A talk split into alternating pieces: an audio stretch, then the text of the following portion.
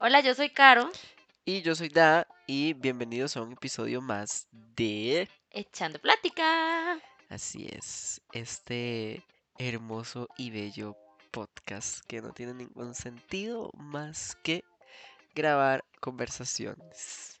Sí, Así. nosotros aquí exponiéndonos al mundo.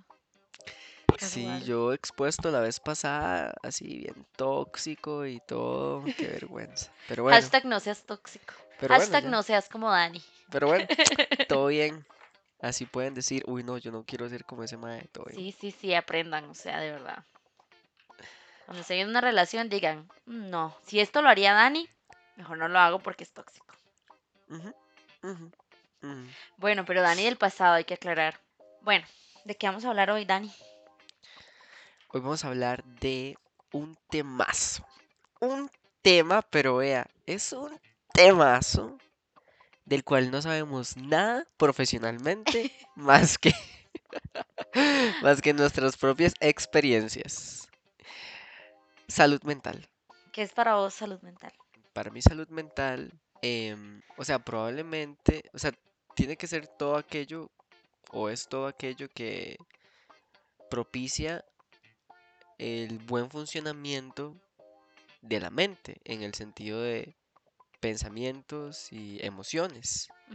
Entonces, em, es todo aquello que sería lo contrario a el estrés, la negatividad, la depresión y bueno, ya cosas más profundas y, y específicas y profesionales como trastornos, eh, síndromes que alteran la conducta eh, o el pensamiento de las personas. Entonces, em, sí, es, es- es todo aquello que, que propicia un buen, eh, por así decirlo, funcionamiento o, o- o mantenimiento de, de la parte mental y que está muy ligada a la parte emocional también. Sí, es como, ya, ya ahorita voy a leer la definición ya así, pero es lo mismo, es como un estado de equilibrio entre la mente, el cuerpo y el entorno. Bueno, según yo lo veo, ¿verdad?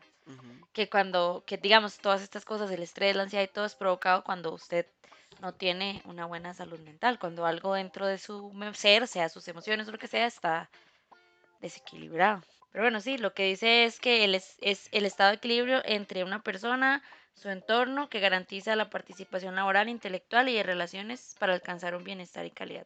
Si es lo que dijimos. Bueno, ¿cuál es eh, tu experiencia con la salud mental y con lo, la no salud mental? Porque en realidad, obviamente, pues uno cree que tiene salud mental, pero luego se da cuenta que no. Es que yo creo que uno no, no empieza a pensar eso, de, o sea, uno no empieza a tomar en consideración la salud mental hasta que pase algún evento en la vida de uno que le haga aparecer el término así delante de los ojos y diga como, oh, salud mental, un concepto, a concept. Salud mental as a concept. Ajá, o sea, ¿qué es la salud mental? Me estaba afectando a mí lo que yo estoy viviendo, lo que viví, viví mi salud mental. Entonces, antes de eso, yo creo que, que tal vez Uno no uno lo sí, considera un factor. sí, uno, uno no lo toma en consideración. Por ejemplo, tal vez en el colegio, la mayoría de, de- de adolescentes, este, en, de ahí, con todo el estrés, ¿verdad? De la, de la, del colegio y de los estudios y todo eso, y tal vez uno está viviendo experiencias así, pero no las toma como mi salud mental está fallando o mi salud mental se está viendo comprometida, Ajá. sino que simplemente lo ve como dice, sí, es que mis papás me están exigiendo o el Y, colegio me y está es como que exigiendo. así tiene que ser, que uno dice como, ah, sí, es normal, estoy Ajá. estresada por esto y Sí, esto, sí, y estoy no lo ve como un eh, problema. estresado porque tengo los exámenes y porque tengo los finales y porque tengo bache y porque mi novio o mi novia y mis amigos y la presión social y tengo que meterme en drogas porque si no no voy a ser aceptado o lo que sea, X, Sí, sí, ¿verdad? todo eso afecta. Entonces tal vez uno no lo ve en esas edades como, sí, salud mental, sino que lo ve como es parte de mi vida. Eh, pero sí, yo siento que, que uno lo empieza a notar ya cuando, cuando empieza a tener una vida de adulto. No digo que los adolescentes o los niños no, no lo padezcan o no lo noten, pero tiene que ser como algo muy específico. No, y, y por norma general, digamos, no está normalizado que si, digamos, si usted está estresado, entonces le digan como, ah, bueno, haga esto y esto y esto para bajar sus niveles de estrés. La gente muchas veces, o sea, la sociedad está acostumbrada a que es normal estar estresado, es normal todo el día estar con- en constante movimiento y estar pensando en una cosa y estar pensando en otra, y eso es el ritmo normal, porque en la sociedad en la que vivimos, el corre-corre es la regla normal, es de que sí. tiene que estar pasando. Si usted no está en una cosa y en otra y en mil a la vez, el multitasking que dicen, que sí existe, pero a veces es demasiado y uno no lo puede controlar y uno cree que eso es normal, que eso está bien, que eso es lo, lo- lo que, lo que debe ser. Sí, tenemos un estilo de vida muy, muy apresurado, muy acelerado. Queremos abarcar muchas cosas en, en poco tiempo. Entonces, En obviamente, 24 eso, horas uno quiere hacer algo que dura tres meses. eso nos genera un montón de, de cosas negativas. Pero sí, yo creo que, que eso, que uno no lo empieza a notar hasta que ya tiene como, as- sí, hasta que uno no tiene como un evento así que, que lo, Un evento desafortunado. que se lo presente o que de verdad uno empiece a notar o uno empiece a decir, ok, yo creo que mi estilo de vida no es normal, que yo me sienta de esta manera siempre no es normal. Y es que también, digamos, la salud mental llega a un punto en que cuando usted la tiene muy comprometida empieza a afectar su salud física. Entonces es como, es que no estoy durmiendo bien y uno cree que no dormir bien es la regla. O es que me duele mucho la espalda todo el tiempo, o es que padezco mucho del estómago. Y uno es así como, sí, no, es normal. Pero puede ser que no sea normal, o sea que de hecho no es normal que su cuerpo no funcione adecuadamente, pero puede ser que esté causado por es que estoy demasiado A ver, estresada, es que estoy viviendo demasiado si es rápido. normal que el cuerpo deje de funcionar o que sus, sus funcionamientos vayan en, en decreciendo, Ah, sí, pero digamos, si vos tenés 25 pero años y te la 25 pasas con dolor años, de estómago, con exacto. dolor de espalda o, ujú, bueno, 25 yo estoy diciendo mucho porque muchas veces en la adolescencia uno a los 15 años pasa con ataques de colitis, con ujú, puras contracturas y cosas que uno exacto. dice, madre, tiene Entonces, 15 años, es para que estuviera súper a saludable. esa hora no es, a esa hora, a esa edad no es normal que tengas pre- esos síntomas. Y a los 25, a los 30 tampoco. Sí, sí, obviamente si uno tiene ya 60, ya obviamente tal vez le duelen las articulaciones Sí, porque sí, ya está mayor y claro, todo, claro. pero digamos, estoy hablando de que si usted no tiene una enfermedad o algo, o edad o lo que sea y que usted empiece a pensar que es normal que le duela todo, que es normal que tenga dolor de estómago, es que no es normal, es que algo está pasando, Algo está son pasando. indicadores, indi- sí, indicadores de que algo está mal. Ahora, desde mi experiencia, ¿verdad? De nuevo, esto no es, o sea, nosotros no somos psicólogos ni somos eh, expertos en, en el asunto ni en la materia, ni mucho menos. Estamos hablando de nuestra trinchera e incluso de, de casos que conocemos de personas eh, muy allegadas a nosotros, ¿verdad? Pero, o sea, no, no, van a- no vayan a tomar lo que estamos diciendo Sí, o como sea, santa igual palabra. Todo lo que se dice en el podcast es, digo, obviamente desde Es, nuestra es de experiencia nuestra No experiencia, vamos a saber de, norma general porque no somos expertos en el tema. Entonces no, no, no vayan a decir de que, de que estamos mal informando o, o así.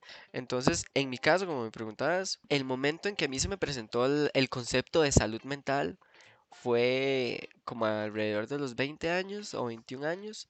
Yo estaba estudiando este, un curso de idiomas em, y bueno, para esa, e- ese entonces yo estaba con, con, en mi primera relación La de que esto es, es- aquí, aquí los universos se unen. La Esto es un tóxico. multiverso. Es El un multiverso multiverso tóxico. plática.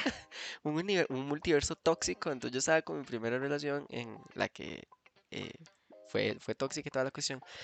Y recuerdo que ese día era un sábado. Entonces este chico con el que yo estaba también llevaba un, una- un curso de idiomas en ese mismo lugar. ¿verdad? Nada más que él llevaba un idioma y yo llevaba otro. Este, y entonces era un sábado y el salíamos al... instituto era... No, no es cierto.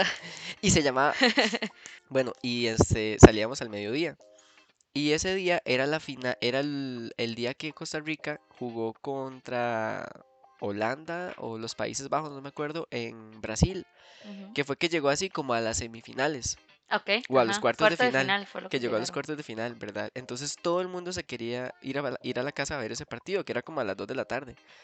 Y eh, yo ese día estaba enfermo. Para, para esa época yo tenía, bueno, tenía un problema de salud ahí que hacía que eh, mi piel se pusiera muy sensible con el sol. Ujú. Entonces ese día estaba haciendo un sol horrible y yo le decía como, yo no voy a caminar hasta, yo no voy a caminar hasta la parada. O sea, vámonos en taxi a la casa. Y entonces me decía, no, es que yo quiero caminar. Y yo le dije, como, bueno, entonces váyase usted caminando a la parada, yo me voy en taxi porque yo no, o sea, Sí, porque me, te hacía malo. me va a dañar la piel, todo bien. Entonces, este, bueno, para no cansar ahí la historia y no hacerla larga, el punto es que no sé cómo, porque la verdad no me acuerdo, yo accedí, bueno, es que recuerden, yo tóxico, ¿verdad? Entonces, este, yo accedí y nos fuimos caminando hasta la parada, que era así, o sea, caminamos como media hora y, y ya nos subimos al bus y ese bus estaba así a reventar.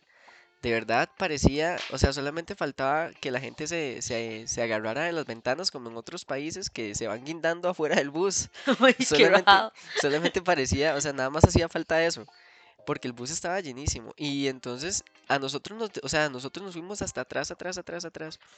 Y mm, había mucha gente, todos estábamos así como sardinas enlatadas, súper apretados. Las Como ventanas estaban Nueva York. cerradas, uff, igual. Las ventanas estaban cerradas, este, estaba haciendo un calor horrible afuera, entonces las, no habían, las ventanas estaban cerradas, todo el sudor de la gente, respirando el mismo aire, fatal.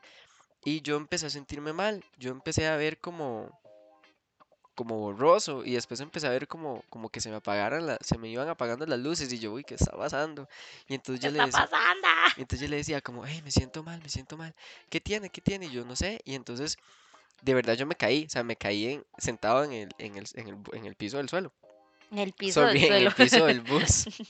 Y entonces unos muchachos que estaban atrás empezaron a gritar porque yo empecé a tocar el... para que me abrieran la puerta. Y unos muchachos que estaban atrás empezaron a gritar como, abra, abra, es una emergencia, es una emergencia. Y el conductor no quería abrir.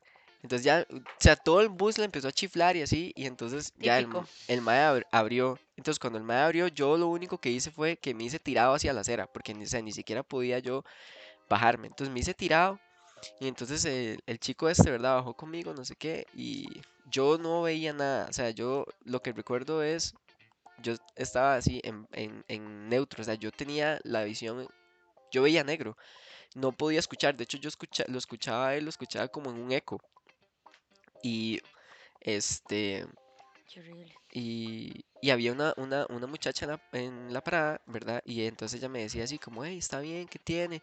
Y entonces yo le decía, es que no puedo respirar, no puedo respirar, siento que me falta el aire, me voy a morir. Entonces era, era lo único que yo le repetía, me voy a morir, no puedo respirar, me voy a morir, no puedo respirar.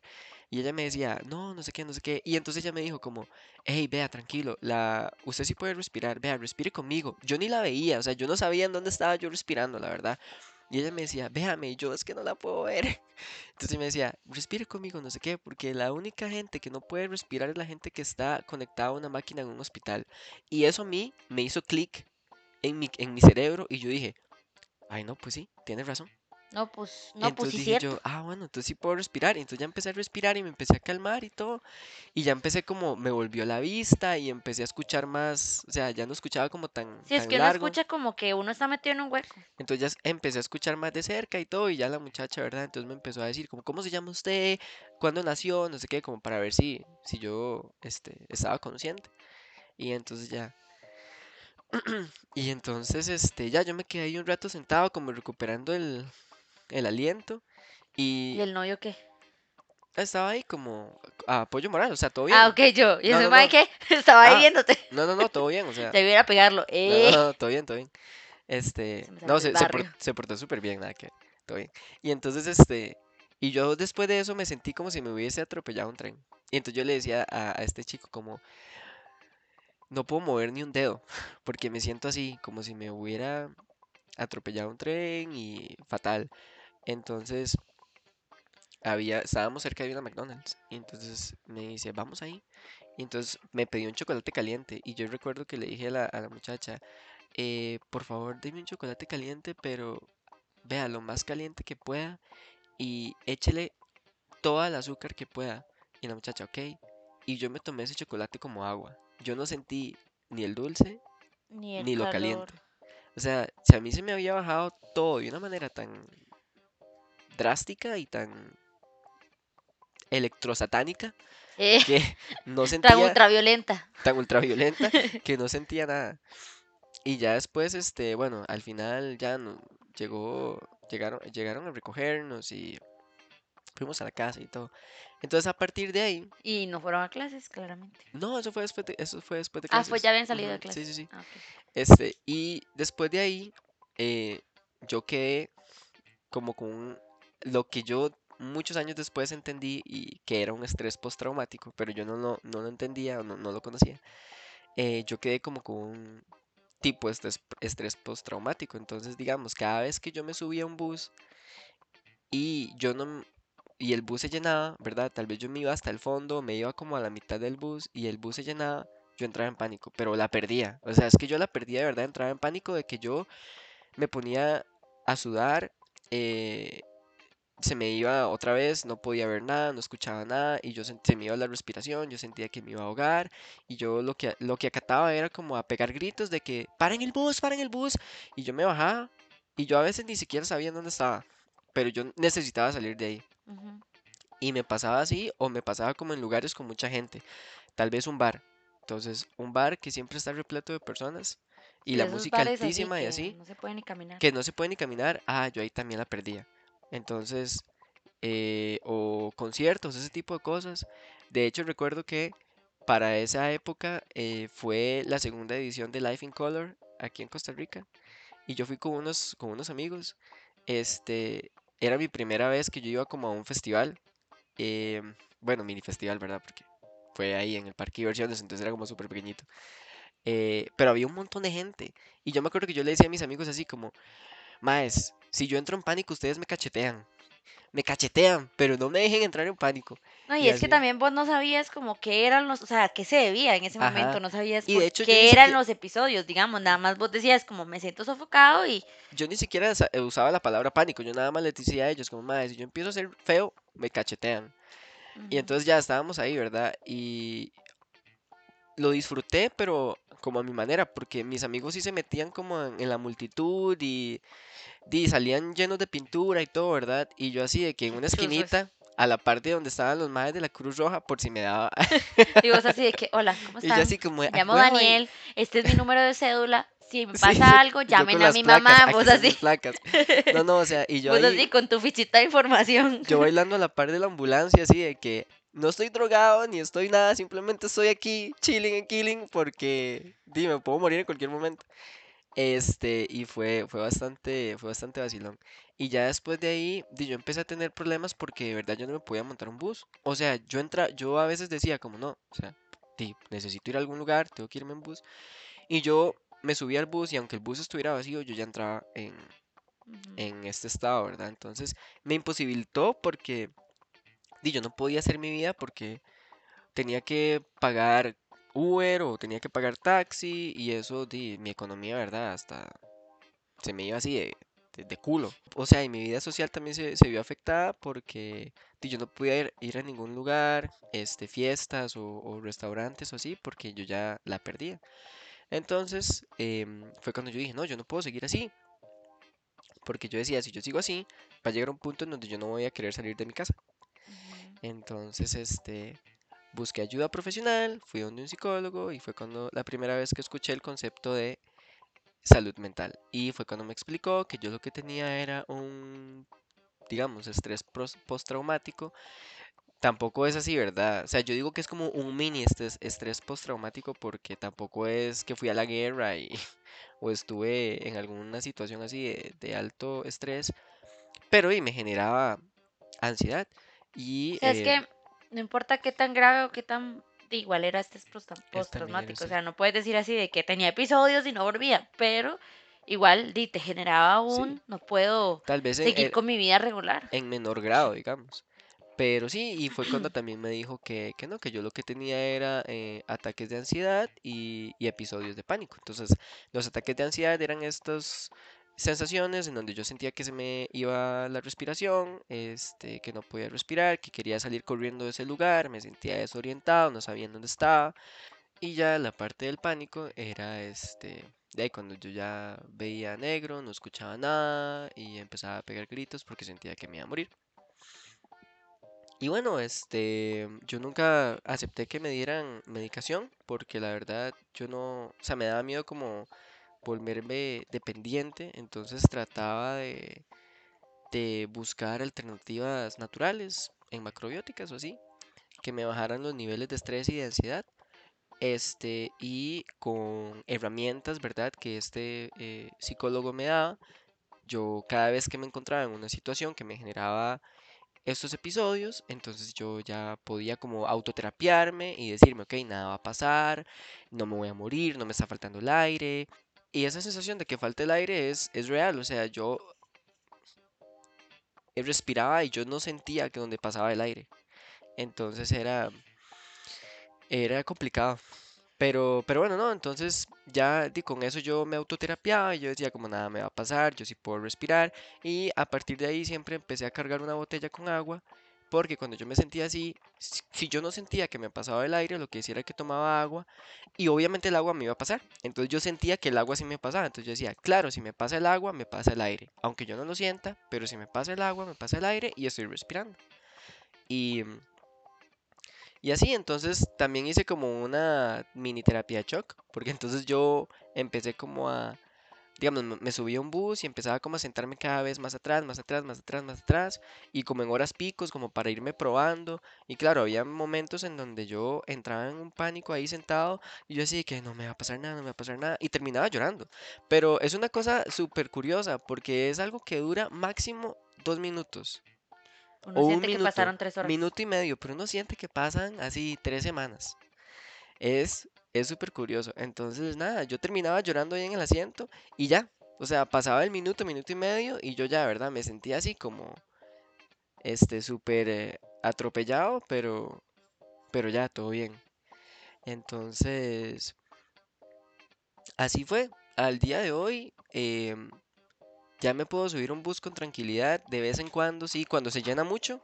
Entonces, de vez en cuando, sí es como de, pero, o sea, yo me tranquilizo, entonces me pongo a escuchar musiquita o pongo, me pongo a ver un video en el celular, me distraigo de cualquier forma o... Sí, porque también si te pones a prestarle atención al ambiente. Exacto. Entonces yo llamo a alguien y me distraigo así y ya, pasa. Entonces, o lo que hago es que cierro los ojos y cuando me doy cuenta me dormí. Entonces, porque como no estoy viendo, entonces me dormí y ya. Como dijo aquella, si no, si no lo vi, no pasó. Entonces, igual. No poco vieja que tal. Este, y esta es como mi experiencia, digamos, eh, personal, personal. Em, y sí tengo como varios eh, personas conocidas que tienen como otros, eh, otras situaciones en donde sí las he visto, este, pues muy de cerca y, y puedo decir que, que de ahí también tiene, es muy complejo y lleva su proceso, ¿no? Pero eso lo puedo, lo puedo hablar más tarde.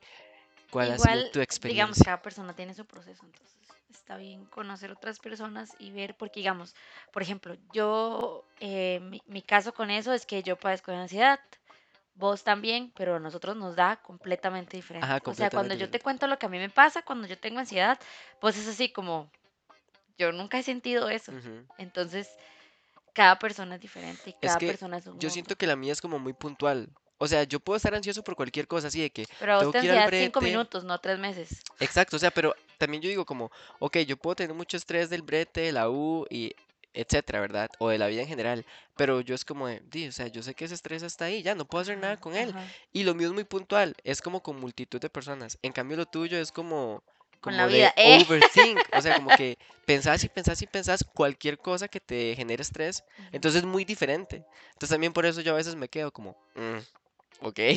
Sí, o sea, es, es curioso porque, bueno, primero voy a contar la historia de cómo, cómo fue que me di cuenta de esto, ¿verdad? Porque me fui para adelante y ahora voy a volverme un toquecito. O sea, mi primer roce con esto fue, bueno, precisamente uno de los ejemplos que yo mencionaba al principio es, no duermo bien y paso mucho con dolor y así. A mí lo que me pasó fue que yo empecé a dejar de dormir. Pero no es como que yo me quedaba despierta toda la noche, sino que, digamos, yo a, tal, a X hora, dime, iba a dormir. Y al otro día yo me despertaba como si no hubiera dormido nada, o más bien como si me hubiera atropellado un camión. Así, yo me levantaba, yo así que súper cansada, con una pesadez, y pasaba todo el día cabeceando horrible, y tal vez había dormido así de que 8 horas, 9 horas, 10 horas. O sea, había dormido un montón. Y peor, obviamente, si yo dormía así de que 5 horas, ¿verdad? Y entonces empecé a tener esto de que me, me quedaba dormida en todas partes. Entonces, literal, yo iba en el bus y no de que voy así leyendo un libro y me quedé dormida, no, yo iba así normal y cuando, o sea, cuando me daba cuenta me estaba despertando en San José, digamos, y tal vez me había dormido en Guadalupe. Y, o así, o en el trabajo también me pasaba, o, o, donde fuera, o en la U, por ejemplo, estaba en clases en la U y yo estaba así normal viendo al profe y cuando me daba cuenta me estaba despertando así de que 20 minutos después y yo así de que qué dijo el profesor, no sabía dónde estaba, no sabía qué había pasado, o sea, horrible. Y entonces di, yo fui al doctor, al doctor normal, al doctor di, médico, general, pues. Y bueno, es muy complicado esto porque como no es tan normalizado todavía, entonces me decían así como de, es que usted no tiene nada. Y yo así como, pero es que no es normal, porque, o sea, yo no estoy durmiendo bien. Y entonces fui literal tres años seguidos, me iba a hacer exámenes y me decían, no, usted no tiene nada, no tiene nada. El tercer año por fin, una doctora, yo le digo, le comento la situación y me dice, no, eso no es normal. Y yo, eso es lo que le he estado diciendo los últimos dos años a todos los doctores, ¿verdad? Y me dice, no, te voy a mandar exámenes. Y me mandó así de que chorrocientos exámenes, ¿verdad? De las mil cosas de que le pueden hacer examen a uno para, por, que puede ser, digamos, por esas razones que uno lee, por ejemplo, la tiroides. Ajá, sí. Entonces, que eso es súper, porque yo también tuve y bueno, eso es otra historia, entonces digamos, la tiroides puede ser que te dé cansancio extremo y que provoque esto. Pero entonces ella me mandó, literal, ya que fui a hacerme la, a sacarme los tubos de sangre, me sacaron como cinco tubos de sangre y yo llegué al trabajo así como, no sé quién soy, no, no sé ni cómo yo llegué al trabajo, ¿verdad? O sea, porque no sé ni cómo subí gradas ni nada. Y este, entonces eh, ya después de que fui, cuando, cuando ya fui por los resultados, entonces el doctor me dice, no, o sea, estás súper saludable, tenés todo súper bien, más bien que envidia, ojalá yo estuviera también. Y yo, ok, doctor, le creo lo que usted me está diciendo, pero entonces explíqueme qué es lo que me está pasando. Y entonces el doctor me empieza a hacer preguntas del tipo, usted llora a veces sin razón. Y usted se siente triste todo el tiempo. Y yo así como, o sea, yo así como, sí, ajá, ¿verdad? Y él, y él como, ajá. Y entonces me empezó a hacer preguntas de ese tipo y yo así como, ¿por qué me está preguntando eso, verdad? Y entonces me dice, sí, no, o sea, a nivel físico, digamos, tus organismos y tu sangre y todo está súper bien, pero di, el problema está a nivel mental. Entonces, ¿qué es lo que estaba pasando? Que yo estaba, o sea, empecé a padecer de ansiedad y nunca, o sea, no sabía, entonces yo obviamente nunca fui ni busqué ayuda ni nada, di, era como de nada, yo pensaba que era normal estar así, estar todo el tiempo estresada, estar todo el tiempo pensando mil cosas, yo pensaba que era súper normal. Y el doctor me dijo como, lo que pasa es que digamos, como vos pasas todo el día haciendo tantas cosas y tu mente pasa tan activa, pero tal vez pasas todo el día haciendo lo mismo, entonces cuando llega la noche, di, tu mente es así de que, di, hay que solucionar lo que no pudimos solucionar durante el día. Entonces, claro, di, yo me iba a dormir a las 10 y me levantaba a las 6, y pero esas 7 horas mi cerebro estaba al full. Súper activo, claro. Entonces me decía, entonces me dijo el doctor, entonces lo que pasa el día siguiente es que vos te levantas súper cansada, tu cuerpo se levanta cansado y tu mente se levanta cansada. Entonces, ¿qué pasa? Que tu mente en la mitad del día dice así como, ay, qué cansada estoy. Pero digamos, ¿qué, ¿cuál fue como el, el detonante para que te diera eso? ¿O simplemente pasó? Eh, ¿O fue una carga muy excesiva de estrés? Eh, fue un breakup. Ah, o sea, rompiste con alguien. Sí, digamos, sí, entre, o sea, es que decir, no, no fue que entré en depresión, pero en realidad sí, fue que entré en una depresión de, después de esto y eventualmente ya se me pasó y todo, pero como que quedé con las secuelas emocionales de... o sea, pero las depresiones o sea, ninguna depresión es normal, pero lo que quiero decir es la depresión típica de, de, cuando uno rompe, que le dura uno un mes y ya. No, no, no, o sea, depresión clínica. Sí, sí, sí, como depresión clínica. O sea, digamos, ya yo tenía, no, no como que me, es que la gente dice, es que estoy deprimida. O sea, no, no, no, yo no estaba así por eso te digo. haciendo drama, sino como depresión de que... Ok, es que por eso te digo, cuando uno, cuando uno termina, uno siempre dice como, Ay, estoy, deprimido, pero, no, está, en realidad está o sea, en realidad simplemente está grieving, o sea, está haciendo el duelo.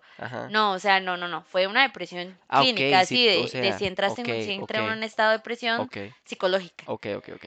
Y, o sea, no fue que me duró porque eso ya fue como año y medio después de, de, que yo terminé con esa persona, pero este quedaron como secuelas emocionales que entonces yo después no sabía cómo lidiar con ciertas situaciones. Entonces sí, la, la, la, depresión clínica en algún momento la superé y este, después lo que me quedó fue como secuelas de que entonces ya yo como por eso que me había pasado, entonces ya yo me, o, o sea, empecé a pensar de más las cosas y a decir como, ah, es que esto me pasó porque di, no pude tener esa vida que creía que iba a tener o lo que sea. Entonces, no lo hacía a propósito, o sea, conscientemente, sino que era inconsciente de que yo empezaba a pensar las cosas de más. Entonces, esto fue lo que detonó en eso. Entonces, el doctor lo que me dijo fue como, di claro, o sea, digo, usted levanta súper cansada y tu cerebro se levanta tan cansado, di que cuando el mae se siente cansado, dice, bueno, di, chao. Y se apagaba en cualquier momento. Entonces, por eso era que yo me quedaba dormida. Y yo no me quedaba dormida de que, ay, cabecé un ratico. O sea, no, yo un minuto estaba despierta, el minuto siguiente estaba dormida.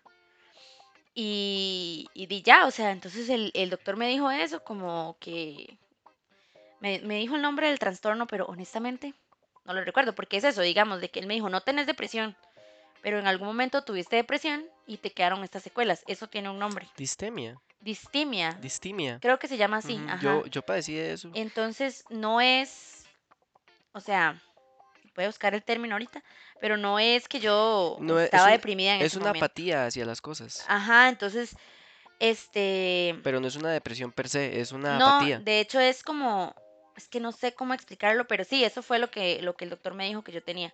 Es un desinterés en realidad. Este, dice que es un trastorno afectivo o estado de ánimo que a menudo se parece a una forma de depresión.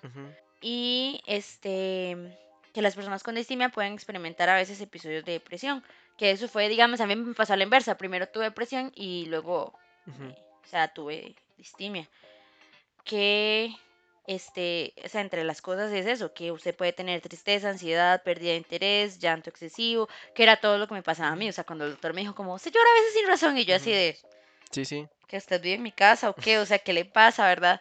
Y yo así como, no, no, pero, o sea, yo por dentro así de que sí, a veces yo no entendía y simplemente empezaba a llorar. De hecho, a mí me pasó, sorry que te corte, pero No, es que me, estoy acordando, o sea, y yo creo que te lo comenté, Ajá, que yo eh, hubo una, una temporada en que yo durante como semana y media lloraba todos los días, cada cinco minutos.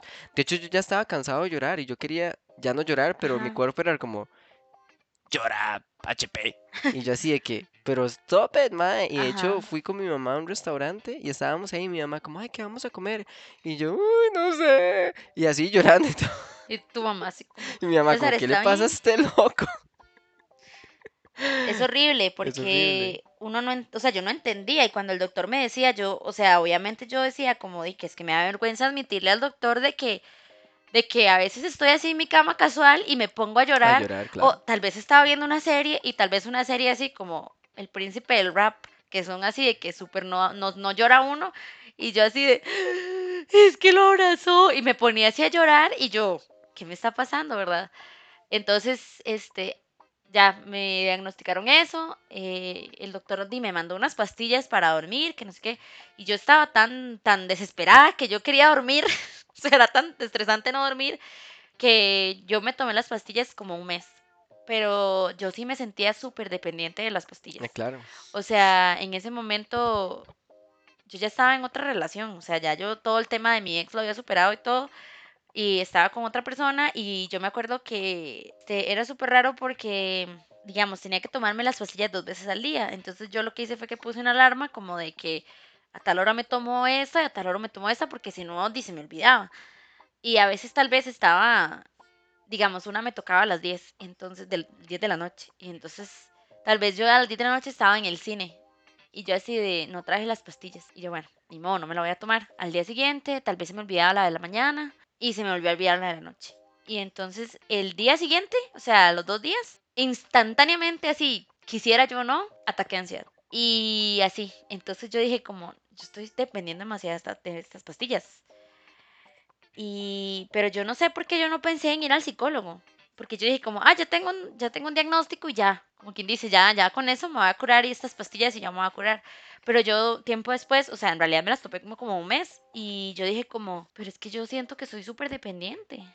Entonces yo las dejé de tomar y de ahí, claro, empecé yo a sentir otra vez todo lo mal que me sentía antes. Y, pero yo seguí ignorando y yo decía como, no, esto se me va a pasar y se me va a pasar porque esto solo es temporal, bla, bla, bla. Y yo trataba como de ser fuerte y así, porque aparte eso era lo que se me había educado siempre, como y no, ante la adversidad uno tiene que ser fuerte y poner la mejor cara y, y ya. Entonces yo como que seguí, seguí, seguí, como seis meses más después de que ya me dijeron como, sí, you're sick. Y yo, sí, todo bien, todo bien. Entonces yo pasando lo mismo, que obviamente yo no dormía bien y, y, igual no, yo no tenía ganas de hacer nada, ya ni siquiera disfrutaba lo que me gustaba hacer. Entonces era como que yo literal llegaba a mi casa así como, no quiero hacer nada. Entonces veía tele y eso era todo lo que hacía. Entonces, luego de un tiempo, fue mi hermano el que me dijo como, usted tiene que ir al psicólogo. Y yo como, no, no, estoy bien.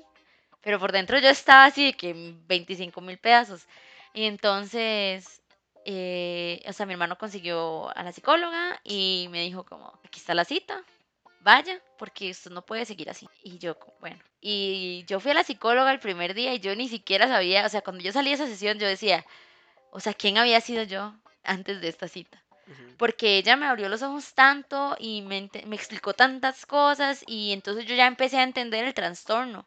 Porque aparte uno dice como, dice usted tiene esto y tiene aquello y le provoca ansiedad y, uno dice como, ay, entonces ya cuando yo hablé con ella y le expliqué con lo que yo sentía, ella me dijo como, sí, o sea, vos lo que tenés es ansiedad y estrés crónico. Entonces, digamos, lo que pasa es que cuando ya me encuentro en una situación de alto estrés, entonces automáticamente entro en ansiedad. Y es ahora que voy a explicar lo que pasa con mi ansiedad. No digo que toda la ansiedad sea así, pero la mía al menos es así. Es de que yo pienso, o sea, me pasa una situación y yo pienso todas las ramificaciones que esa situación podría tener. Negativas, obviamente. Por ejemplo, para que entiendan un poco, digamos, yo me enojo con Caro, o sea, e-, ejemplo hipotético, yo me enojo con Caro por X cosa. Entonces, ella me, me manda un mensaje como, hey, ¿podemos hablar? Y yo le digo a ella, ahorita no puedo. Entonces ella va a empezar a pensar, claro, ahorita no puede, no es que no pueda, es que no quiere, porque yo soy la peor, porque me odia, porque cuando llegue a la casa me va a decir que me vaya, etcétera, etcétera, etcétera, etcétera, etcétera, etcétera, etcétera. Y tal vez yo solamente estoy así de que ya ni siquiera estoy enojado, solamente estoy como, es que ahorita no puedo porque estoy en clases. Ajá, ajá, tal vez vos estás así de que no puedo porque estoy trabajando. Y literal yo le doy vueltas. Y yo la manera en que explico esto es que son espirales. Bueno, no lo explico yo, lo vi en un libro, la verdad. Pero es que son espirales. Entonces, este, uno no puede o sea, cuesta mucho parar la espiral, o sea, es una cosa muy difícil, porque a veces uno ni siquiera se da cuenta de que está en una espiral. O sea, yo a veces estoy tal vez en el trabajo y yo estoy en, en, automático pensando, uy, cuando llegue a la casa tengo que cocinar y cuando cocine, y doy vueltas y vueltas y vueltas y vueltas y vueltas y vueltas y vueltas, hasta que cuando me doy cuenta estoy pensando así de que, uy, dejé el gas abierto y se va a incendiar la casa y a dónde voy a vivir y... O sea, y empiezo a pensar cosas súper absurdas. Y ya cuando e, estoy ahí... Escenarios catastróficos totalmente imposibles. Ajá, ajá, ajá. O sea, como que ya yo de, de, de, de una situación como tengo, que, llegar a cocinar. Literal, yo termino en. Ya quemó la casa. Quemé la casa, ¿qué voy a hacer? ¿Cómo le voy a decir a la casera? Bla, bla, bla. O sea, yo pienso lo peor. Y entonces, cuando ya llego a ese punto, es como, wait, ¿qué estoy pensando? Suave. Y retrocedo. Pero eso lo puedo hacer ahora. O sea, hace un año y medio. Así no, jamás. Era imposible. O sea, porque yo no tenía las herramientas para yo decir, como, estoy teniendo, o sea, estoy en una espiral. Suave, caro, salga de ahí y me cacheteo y digo, como, mae, sí, voy a llegar a cocinar, voy a cocinar esto, esto y esto. Y todo bien. Y nota mental, cierre el gas y ya. Ahora. Salgo de la espiral. Bueno, ¿tienes algo más que compartir? No, no, eso fue mi caso en lo que yo me tocó vivir. Pero sí, definitivamente para mí la solución fue busque ayuda. Ah, no, por supuesto. Porque tal vez lo hubiera podido superar sola, no digo que sea imposible, pero como yo estaba en ese momento, o sea, cuando yo me di cuenta ya había pasado mucho tiempo que yo, tal vez si yo me hubiera dado cuenta cuando entré en depresión por mi breakup, Tal vez ahí no hubiera tenido que ir al psicólogo y todo lo que pasó, pero yo no me di cuenta, no, yo no sabía que eso era depresión y no pude atacar el problema, no pude hacer nada y cuando me di cuenta, tenía año y medio de estar sufriendo un montón de trastornos que uno detonó en otro y en otro y en otro. Ok, ahora, muchas gracias por su por muchas gracias, gracias por, venir a mi TED Talk. Joven. Muchas gracias. Como ustedes pudieron escuchar esta triste historia, ahora vamos a seguir con la siguiente. Eh, no, o sea, ahora, importante, como ya habíamos eh, dicho, no todos los, tipos de ansiedad o no toda la ansiedad se va a manifestar de, de forma igual en las personas. Eh, pero también, o sea, si ustedes conocen una persona que padece de ansiedad ah, y tal vez no lo sepa, pero con todas estas, em, o sea, pueden reconocer algunas o todas o la mayoría o la minoría de estas cosas que hemos Sí, mencionado en, señales. en una persona, puede ser que esa persona tenga ansiedad. Entonces, no es que esa persona está haciendo drama, no es que esa persona es una ridícula, no es que esa persona es que quiere llamar la atención, no, o sea, simplemente esa persona tiene un problema de- del que quizá no está eh, al tanto ni, ni sabe cómo manejarlo porque no, no, o sea, lo desconoce por completo y si está al tanto y, y tal vez ya está en, en proceso de manejarlo, pues le cuesta. Entonces, sean empáticos, o sea, Sí, pónganse no, en, en o el lugar sea, de si esa los persona. digo mm, por mi experiencia y también lo sé por Dani, que no sirve de nada que si yo estoy ansiosa y estoy teniendo un cuadro de ansiedad, usted me diga, tranquila, no se estrese. exacto, O sea, eso no sirve de absolutamente nada. Si usted no sabe qué decirle a la persona cuando está en un episodio, pregunte, mae, pregúntele, ¿qué, qué quiere que haga? ¿Qué necesita que yo ¿cómo haga? te puedo ayudar? ¿Cómo te puedo ayudar exactamente? Exacto. Y cuando esa persona te diga, o si tal vez la persona no sabe, mae, tráigale agua, eh, no sé, intente calmar el cuerpo de la persona para que ya la persona pueda pensar con claridad. Porque cuando uno está ahí, uno no, no sabe qué hacer, no sabe qué es lo que siente, no sabe cómo solucionarlo. Solo está en un estado de, de, de- de alerta demasiado grande. Y entonces lo que sirve, eh, si usted no sabe qué hacer y la persona no sabe qué decirle, entonces trate de calmar a nivel físico. O sea, de que de la- el cuerpo de esa persona esté funcionando de manera De correcta. hecho, Entonces ya cuando uno sale del shock, uno logra decir como, ok, suave, ayúdeme a solucionar esto o ya uno sabe. de hecho yo recuerdo que antes de que yo visitara al, al psicólogo y todo, eh, iba con un amigo, eh, fuimos a ver una película y salimos del, del cine y ya íbamos como para San José, no me acuerdo para dónde íbamos, pero íbamos en un bus. Entonces yo me empecé a sentir mal y yo desconocía lo que yo tenía. Y entonces él me dijo como, hey, ¿estás bien? Yo le dije, no, es que no sé, me siento así, así. Entonces yo recuerdo que él me dijo como, ¿qué puedo hacer? Y yo le dije, no sé. Y él como, ok. Entonces le dije yo, bajémonos aquí. Entonces él paró, o sea, pidió la parada, nos bajamos y ya. Entonces yo le dije como, hábleme. Y él empezó a hablarme así, X, cualquier cosa. Y ya, ¿verdad? Pero yo no sabía. Ahora que yo lo sé, o sea, yo nada más digo como, hey, me estoy sintiendo un toque mal, eh, ¿me puedes acompañar a caminar? Y ya, punto. O, hey, podemos salir un, un toquecito. Este, es que hay mucha gente, o qué sé yo. O, em, mira, ya estoy a a punto de entrar en una, en una crisis. Este, no sé, enséñame videos de perritos para lo que sea. O sea, yo puedo pedir la ayuda, yo puedo pedir lo que necesito, pero antes yo no sabía, ¿verdad?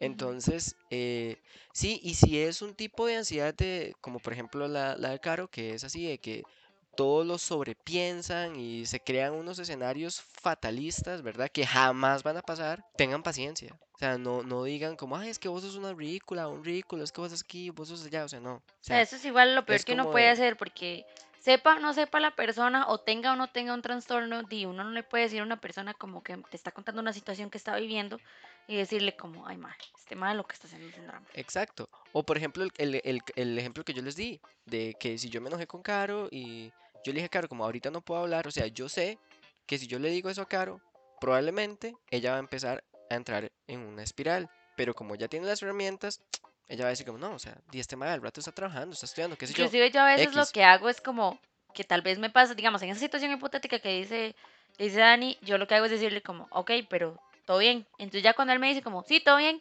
entonces ya yo es como, ah, ok, solo está ocupado. Pero, o sea, si hay que tratar como de, mira, o sea, en este momento no te puedo hablar porque estoy un toque ocupado, no estoy molesto ni nada, simplemente estoy ocupado. Cuando me desocupe te hablo. Y eso ya calma a la persona, pero ustedes no saben cómo la calma. Ajá. Y es que también, digamos, es muy difícil cuando es por mensajes. O sea, cuando es una situación que uno está manejando por mensajes, uno no sabe si la persona le está diciendo como, ay, ahorita no, o si es como, no, mira, ahorita no, estoy ocupado. Uno simplemente di- lee el texto y uno es como, no sé con qué intención escribió esto. Sí, entonces, este, eh, o sea, hay que ser empáticos y tener un poquito de paciencia.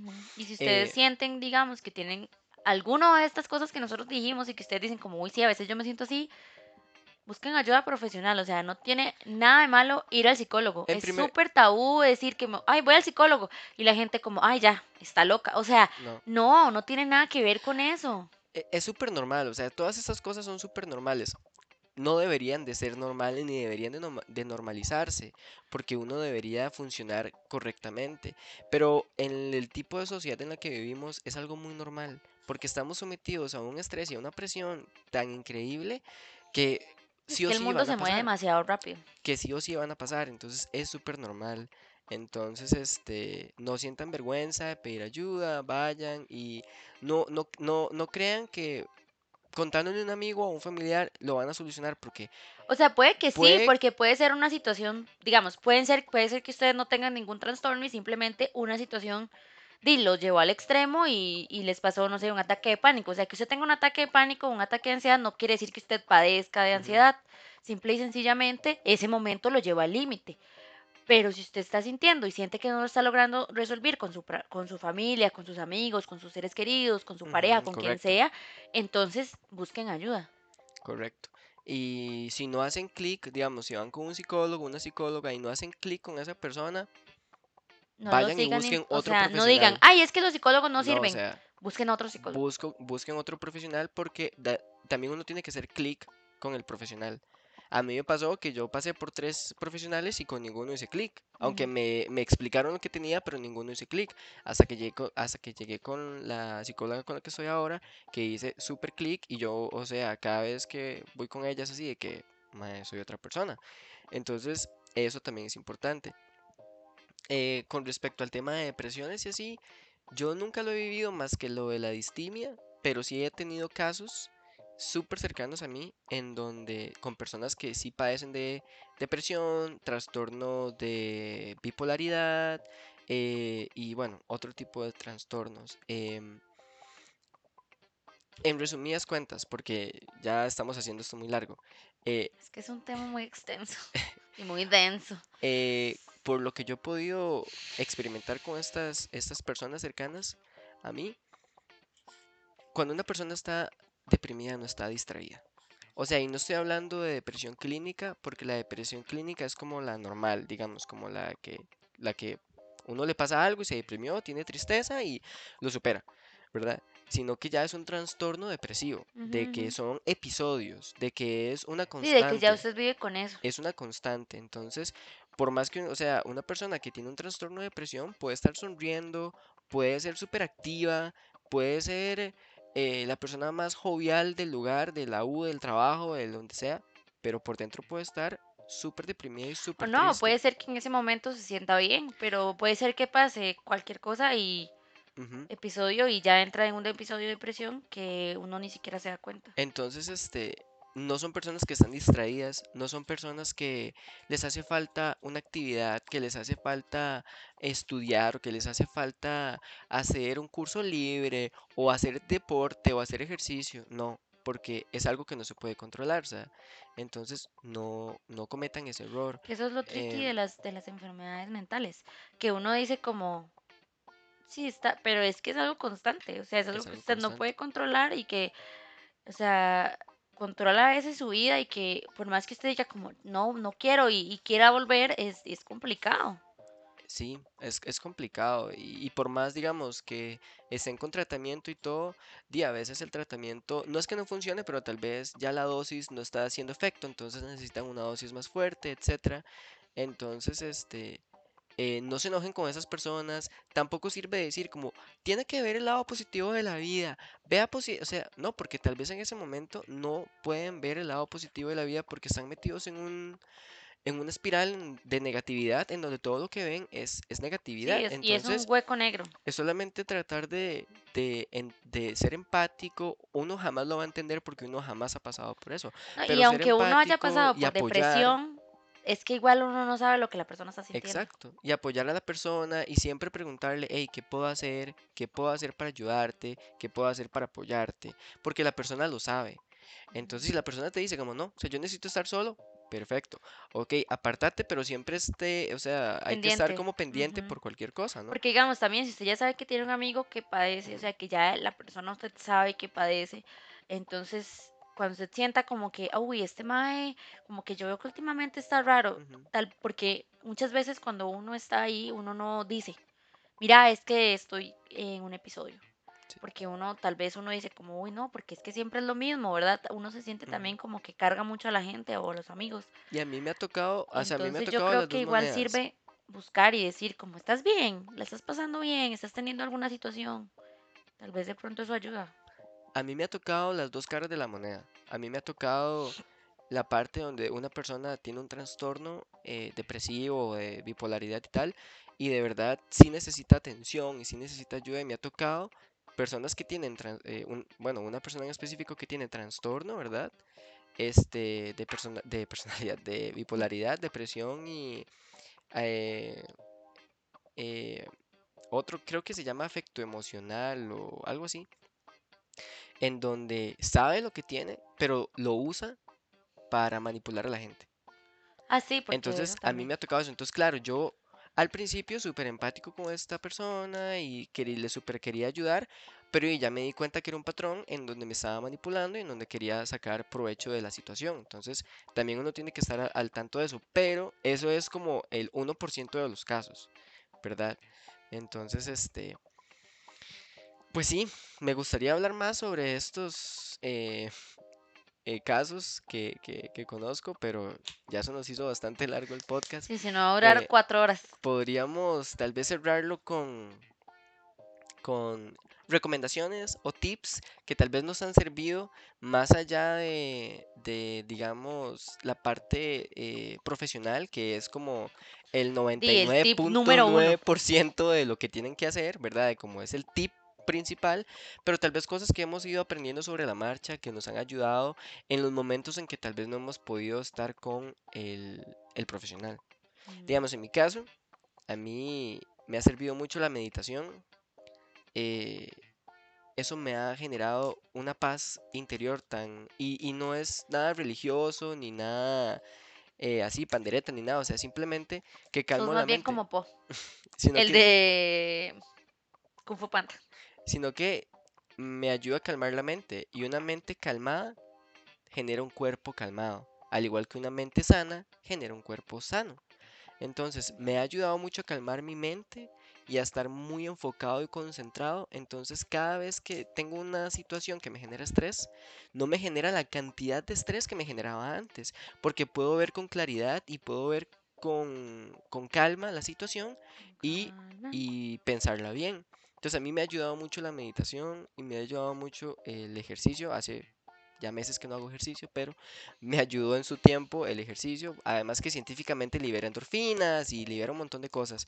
Este que son muy beneficiosas para el cuerpo y comer saludablemente. No estoy diciendo que hay que hacer una dieta de comer una lechuga con un pedazo de queso al día, sino que, o sea, tratar de comer frutas, tomar bastante agua, eh, Está bien comerse una hamburguesa, una pizza, un taco, lo que uno quiera, pero que sea lo mínimo. Sí, pero que digamos que su diario vivir no sea de todos los días me como una hamburguesa. Exacto, sino que de todo bien, o sea, yo hoy desayuné súper bien. Porque igual de, eso se trata, de, o sea, la salud mental es un estado de equilibrio, entre todas las partes. Entonces, obviamente, tanto el cuerpo, o sea, su estado del cuerpo afecta a su salud mental, a como su salud mental afecta su salud física. Claro.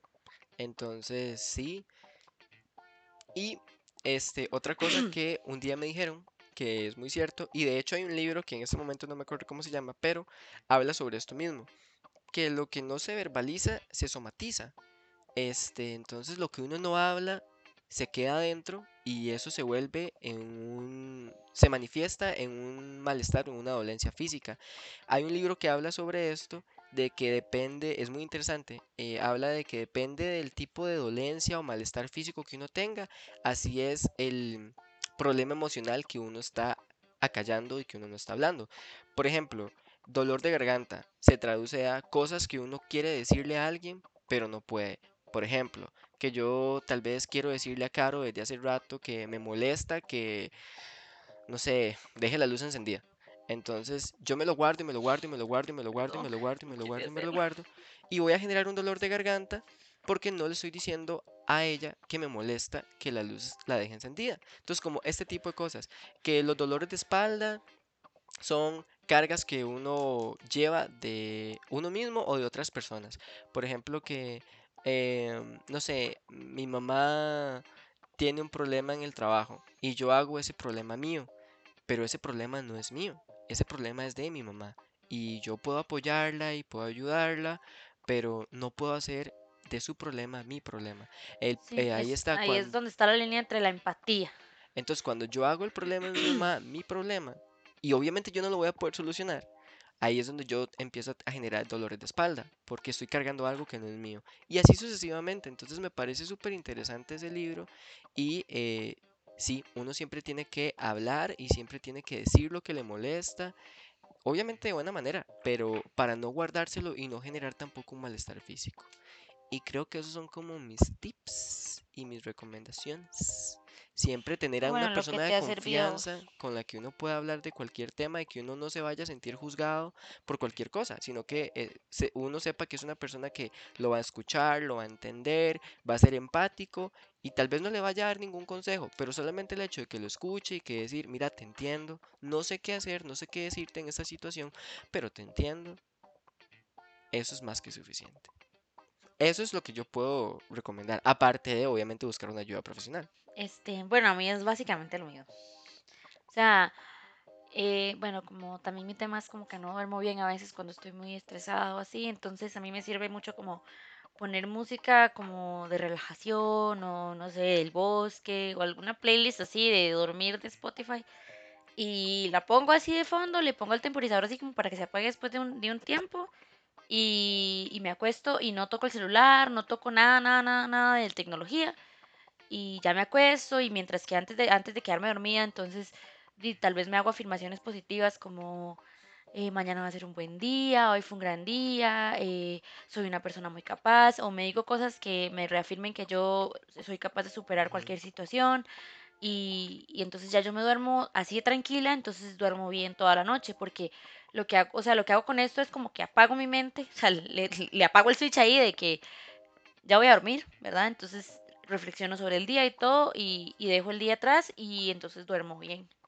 Cuando no hago esto sí me cuesta más dormir, pero eso me ayuda mucho como a, poder dormir bien y, y, todo.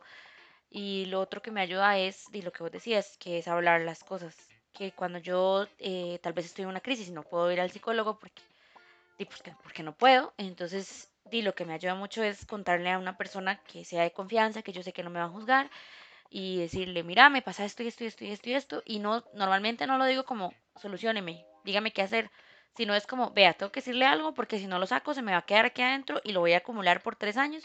Entonces lo voy a decir y tal vez se lo digo y ya nunca más tocamos el tema, pero ya para mí eso fue como, lo dije, se lo, se lo admití a alguien y puedo seguir adelante. Porque antes de eso, dice, queda en mi cabeza y empiezo yo a sentirme de que esto está mal, esto no está pasando, bla, bla, bla. Y cuando ya lo digo, entonces ya puedo decir como, ok, pero ¿por qué será que me siento así? Y empiezo a analizar la situación y entonces digo como, ok, entonces ahí es donde encuentro cómo es que lo puedo superar, cómo es que lo puedo hacer. Pero antes de decirlo, y me cuesta mucho porque no logro como ver que, cuál es la salida de esa situación. Es que en realidad uno tiene las respuestas a sus problemas, nadie más las tiene, ni siquiera el psicólogo, es, uno mismo. Pero como decís vos, hablándolas uno se da cuenta. No, y también digamos, eh, sí, uno siempre tiene las respuestas y uno, pero a veces también hablándolo, la otra persona te dice como, ay, pero tal y tal, y entonces vos ahí decís como, ah, sí, mira. Tienes razón y ya logra salir. Entonces, hablarlo con quien sea, o sea, si no lo puedes hablar con un profesional, yo digo que igual lo hables con tu amigo, porque igual, como decimos, no, tu amigo no te va a solucionar, pero, pero te ayuda. Tampoco que sea ese amigo que te va a decir como, ay, ma, es que usted es bien dramático, ma, es que usted tiene unas varas tan raras, ti, porque no te está ayudando en nada. Sí, o que sea tu amigo que te dice de que, ay, bueno, ya, tranquila. Ay, sí, todo va a pasar. Ya, no te estreses. Sea positivo, véame a mí, lo exitoso que soy, o sea. O sea, eso no. Eso no.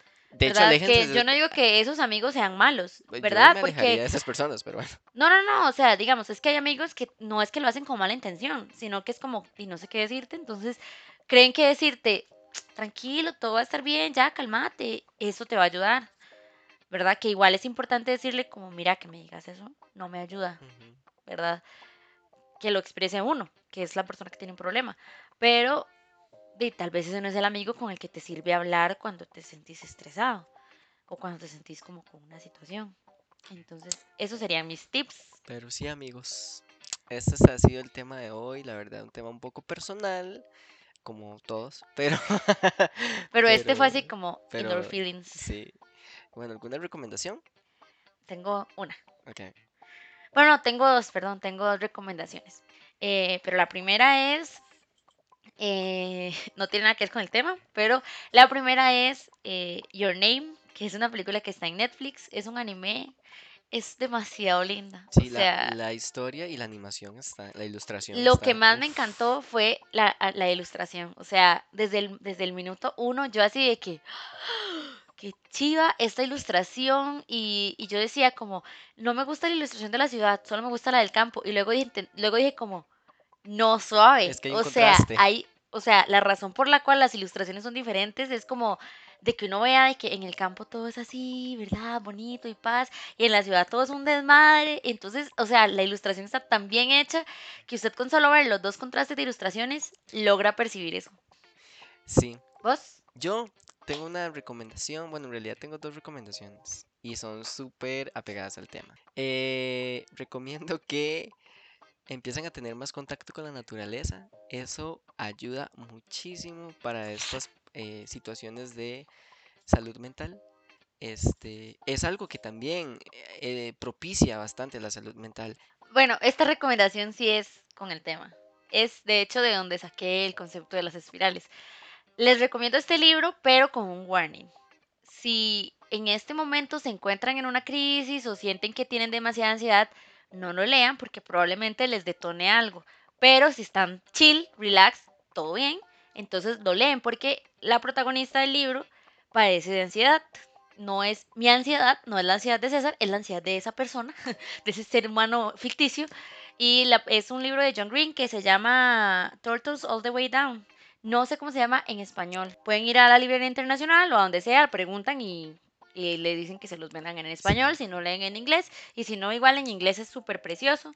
Y ya, la segunda Mi tuya. última recomendación em, es de que no vean los hobbies como hobbies.